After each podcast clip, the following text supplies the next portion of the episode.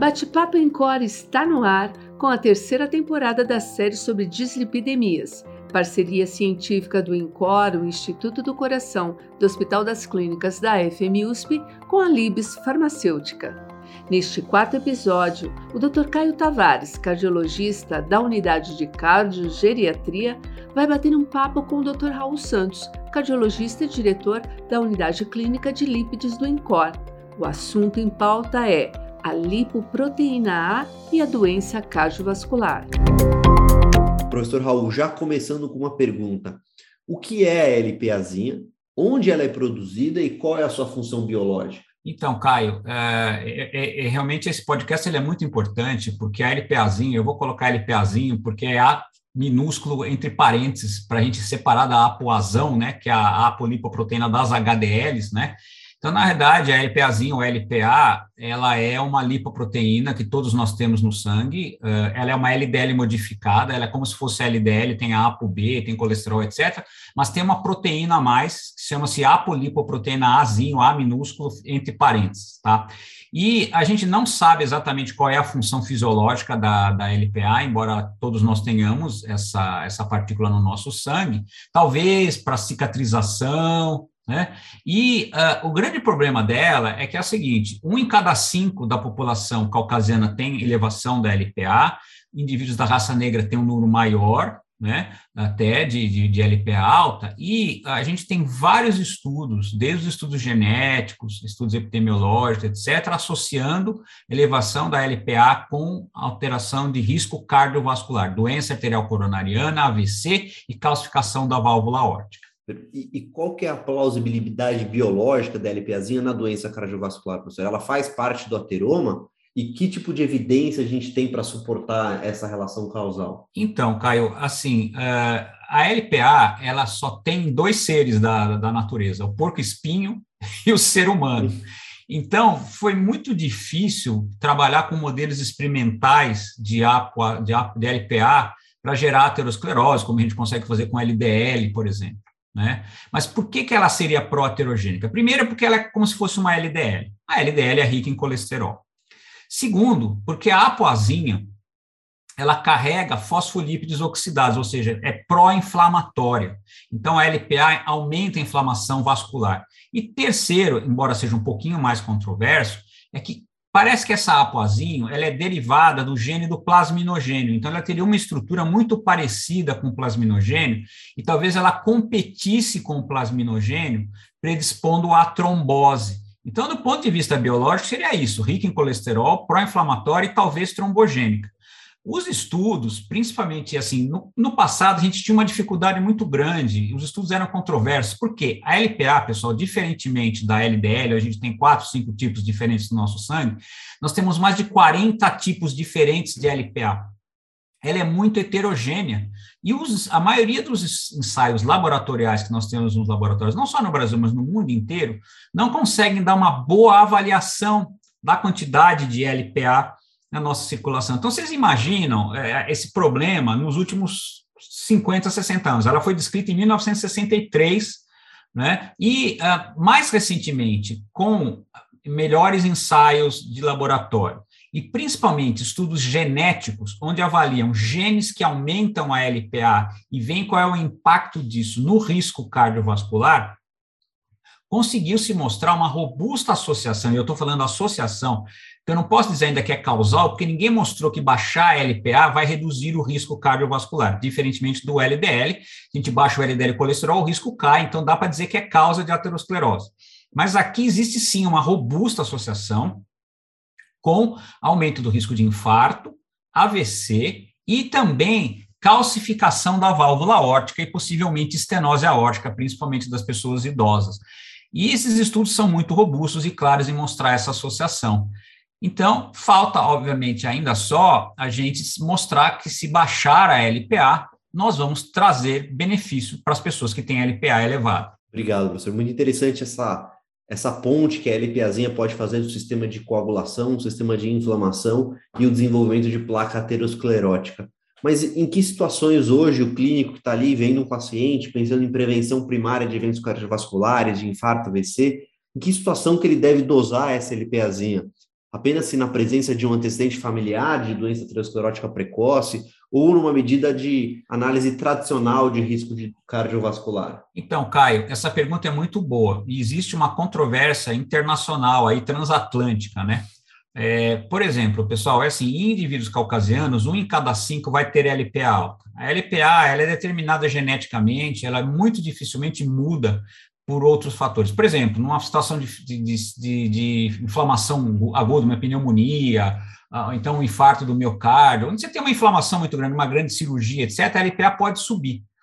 Mas na maior parte das pessoas que está bem de saúde, a LPA não vai se modificar. Na menopausa, ela tende a subir um pouco. Então, assim, os europeus sugerem que a gente deveria dosar a LPA pelo menos uma vez na vida, uh, no indivíduo adulto que esteja saudável. Poderia dosar a partir dos 5 anos de idade também, porque a partir dos 5 anos, teoricamente, ela se estabilizaria já em níveis uh, que, se, teoricamente, iriam para o resto da vida, com pequenas modificações. Já nos Estados Unidos, existe uma discussão de quando dosar LPA. Por quê? Porque, primeiro, tem o problema do, do, do método de dosar LPA, que não são métodos totalmente acurados. Assim, a maior parte dos nossos laboratórios mede a massa de LPA, que é muito variável, dependendo do tamanho da partícula. Uh, e a gente não tem ainda, uh, na maior parte dos lugares, métodos que medem o número de partículas de LPA que, se, que dão em nanomol por litro, diferentemente de miligramas por decilitro que dariam, vamos dizer assim, uma avaliação mais acurada do risco que essa LPA poderia causar. Então, por exemplo, só para vocês terem uma ideia, os laboratórios, alguns colocam a LPA alta acima de 30 miligramas por decilitro, outros acima de 50 miligramas por decilitro, então isso aí causa um pouco de confusão. E enquanto nós estamos falando em número de partículas, geralmente acima de 75 ou 100 nanomol por, por litro. Então, para vocês verem, existe essa certa confusão, por isso que os americanos também falam assim: olha, vamos dosar em algumas situações específicas, de preferência, que a gente tendo um ensaio adequado. Infelizmente, no mundo inteiro não existe um ensaio perfeito para LPA. Mas qual situação a gente mediria? Então, por exemplo, quando existe uma história familiar de DAC precoce, porque a LPA tem uma transmissão genética muito forte, tá? Então, muito importante dosar nas famílias com DAC precoce. Quando o indivíduo já tem doença aterosclerótica estabelecida, principalmente aqueles indivíduos que ficam tendo recorrência de eventos cardiovasculares, apesar uh, da gente tratar os fatores de risco. Uh, indivíduos, por exemplo, que têm hipercolesterolemia familiar, embora os genes sejam diferentes, os genes da HF dos genes da LPA alta, quando as duas estão juntas, nós temos um indivíduo com risco 50% mais alto, uh, LPA alta com HF, comparado com quem tem só HF. Tá? Ah, e em situações tipo assim, por exemplo, como às vezes o, o como a LPA parece uma LDL, o que, que acontece? É uma LDL modificada. Muitas vezes, quando se tem LPA muito alta, parte desse colesterol carregado pela LPA é contado como se fosse LDL colesterol, ou colesterol total, ou colesterol não HDL. E aí o que, que você faz? Você dá uma estatina para o cara. Você imagina que vai baixar 50%, o cara baixa só 20%. Aí você aumenta a dose, você dá ezetimibe e baixa pouco. Então, nessas situações, muito provavelmente, esse colesterol não está caindo porque esse colesterol é da LPA. E as estatinas não baixam a LPA. Então, essas situações DAC precoce, DAC recorrente, história, uh, história familiar, HF, dificuldade de baixar o colesterol, e talvez nos indivíduos de risco intermediário, tá? Porque quem tem LPA alta, o risco aumenta. Então, você puxaria esse sujeito para um risco alto, se ele for de risco intermediário. Tem uma equação que ainda não é totalmente validada para você recalcular o risco do sujeito baseado no valor da LPA. É importante lembrar, pessoal, que assim, ela está associada com risco, mas, por exemplo, o LDL é mais importante né? Por exemplo, eles, eles, eles estimam que, por exemplo, para você ter o mesmo impacto sobre a doença cardiovascular de 40 miligramas por decilitro de LDL, a LPA precisa ser pelo menos 80 a 100 miligramas por decilitro, tá? Então, vocês estão vendo, são valores bem altos. Vamos pensar que 80% das pessoas teriam valores abaixo de 80, pelo menos na população de indivíduos brancos, indivíduos de raça negra, uh, uh, indivíduos pardos, a gente ainda não tem totalmente uh, adequados assim, mas aparentemente, independente da etnia do sujeito, ter LPA alta significa aumento no risco cardiovascular, mas o LDL é mais importante do que a LPA, na minha opinião. Perfeito. E a, além do, da estatina que o professor comentou que ela não reduz a LPAzinha, até pelo contrário, ela pode levar um ligeiro aumento, né, professor? Mas sem isso aparentemente representar um risco. as outras medicações que a gente tem para tratamento de colesterol alto, né? Então, ezetimibe, inibidores de PCSK9, niacina, ômega 3, qual que é o impacto deles na redução do LPAzinho? Então, Caio, é importante lembrar, pessoal, que a gente ainda não tem nenhuma evidência robusta de que reduzir LPA vai prevenir desfechos cardiovasculares. Isso talvez seja também uma, uma das, das, justificativas que os americanos colocariam para você não dosar LPA em todo mundo. Tipo assim, tá alta, e aí? Bom, veja, eu acho, eu acho que a implicação, é, na minha opinião, está clara. A LPA estando elevada, incorre um risco cardiovascular maior, não necessariamente um risco gigante, é isso que é importante lembrar, porque tem muito paciente que fica neurótico que está com LPA alta. E aí, veja, eu valorizo, principalmente se tem uma história familiar de DAC precoce, se o sujeito tem LPA alta, e principalmente se o sujeito tiver aterosclerose subclínica. Então, por exemplo, eu faço um score de cálcio, faço uma angiotomo, e o sujeito tem cálcio com LPA alta, principalmente quando você tem score de cálcio acima de 100, na presença de LPA alta, aparentemente existe uma interação desses dois marcadores para um risco cardiovascular aumentado, tá? Então, é importante considerar isso. Então, o que, que acontece? A gente não tem uma evidência ainda de que baixar a LPA vai trazer benefícios para os pacientes. Uh, mas o que, que baixa LPA? Bom, uh, niacina, mas é um remédio que praticamente não existe mais no mercado, baixa mais ou menos 25% a LPA. E os inibidores de PCSK9 baixam de 20% a 25% a LPA.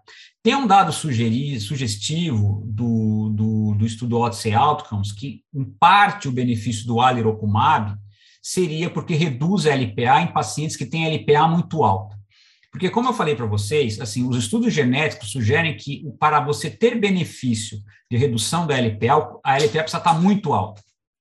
E aí você precisaria, primeiro, ter um paciente com LPA bem alto, e segundo, ter um tratamento que seja muito robusto do ponto de vista de redução de LPA. Então, estão falando de reduções aí de 70%, 80% de LPA para você ter o mesmo benefício do que você reduzir 40 miligramas por decilitro, mais ou menos 30, 35% redução do LDL colesterol.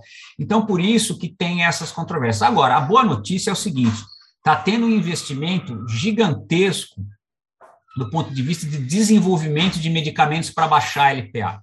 Então, assim, é, tem um medicamento que chama-se Pelacarsen, que é um medicamento injetável que bloqueia a produção da apoazinho que reduz a LPA em 80% mais ou menos. Tem dois medicamentos recentes também apresentados no, em congresso, um chamado Opaziran e o outro que ainda não tem um nome claro, mas que foram apresentados recentemente, um até no congresso do ECC há pouco tempo atrás, que reduzem a LPA em quase 100%. Então, veja, a gente vai ter aí, daqui a alguns anos, e eu espero que esses estudos sejam eficazes em reduzir o risco cardiovascular, terapias muito interessantes para tratar a LPA. Até lá, o que, a gente faz com essas pessoas? Trata muito bem os fatores de risco, controla muito bem a pressão, para de fumar, faz exercício e reduz o LDL. É isso que dá para a gente fazer em quem tem LPA alta e que a gente entende que essa LPA estaria aumentando o risco cardiovascular. Perfeito, professor. Então, acho que em relação ao tratamento da LPAzinha em si, a gente tem que esperar a evidência dos ensaios clínicos randomizados estão em andamento, a gente tem aí na mão várias perspectivas de tratamento para o futuro, né? Além dos que a gente já tem que reduzem discretamente os inibidores de PCSK9 é, e niacina, que é um medicamento que a gente pouco utiliza, mas a gente tem que esperar para tratar a LPAzinha em si, né? Agora ela fica mais como um, um marcador de risco residual relacionado ao colesterol de quem já teve o evento e também como um marcador que eleva o risco naqueles que ainda não tiveram evento, mas que têm uma evidência de aterosclerose subclínica. Exatamente, é... eu acho que é importante a gente levar em consideração como um marcador de risco e não ainda como um fator de risco. E uma coisa muito interessante também, Caio, principalmente você, né, trabalha com, com cardiogeriatria, né, não só para doença aterosclerótica, mas para calcificação da válvula órtica do idoso, né. Os estudos são muito claros, mostrando uma associação da LPA né, com o cálcio valvular. Então, talvez, e veja, isso é uma coisa muito frequente, né? Que a gente pega num, indivíduo com mais de 70 anos, octogenários, etc. Quem sabe no futuro a gente consiga bloquear o desenvolvimento dessa doença com terapias que baixam a LPA. Contextualizando, né, professor, a gente não tem ainda para a estenose aórtica nenhuma medicação que haja na evolução da doença, né? A gente já testou estatina e não funcionou, então acho que seria um grande ganho para evitar que o paciente tenha uma estenose aórtica é, crítica, com uma anatomicamente importante e consequentes sintomas, ele precise trocar essa válvula, seja de maneira percutânea ou cirúrgica. Então, de novo, muito obrigado, professor Raul. Com isso, a gente chega ao fim desse episódio. É, queria agradecer ao professor, um líder internacional na área de lípides, por compartilhar conosco sua visão sobre a LPAzinha, detalhando a plausibilidade biológica da LPAzinha como fator de risco cardiovascular, sua conexão entre as lipoproteínas e o risco residual inflamatório, além dos cenários clínicos em que podemos hoje fazer a dosagem da LPAzinha e pensando em perspectivas futuras do seu tratamento. Um forte abraço a todos e nos vemos nos próximos episódios.